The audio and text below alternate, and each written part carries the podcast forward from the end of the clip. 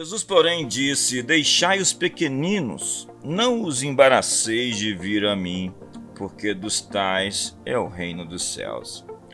O que chamamos de intimidade como adultos é permitir realmente que os outros vejam a criança que escondemos no corpo adulto. T.D. Jakes. As Escrituras sempre nos exortam a sermos sábios no julgar e não na malícia. Jesus nos ordenou a sermos como crianças. E o que as crianças fazem? Crianças se divertem, simplesmente brincam, fazem valer cada momento.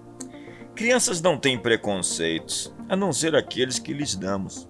Crianças perdoam depois de brigar. Em questão de minutos, elas já estão bem novamente. Tornar-se como uma criança é não fazer com que as pessoas paguem pelos seus erros do passado por toda a vida. Lhes dar uma oportunidade de recomeçar.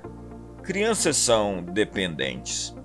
Elas pegam na mão do pai e seguem adiante.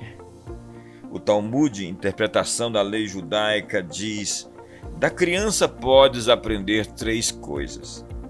Ela fica contente sem nenhum motivo especial. Não fica ociosa nem por um instante. Quando precisa de algo, exige vigorosamente. Portanto, reencontre o seu choro Abra a sua boca e grite.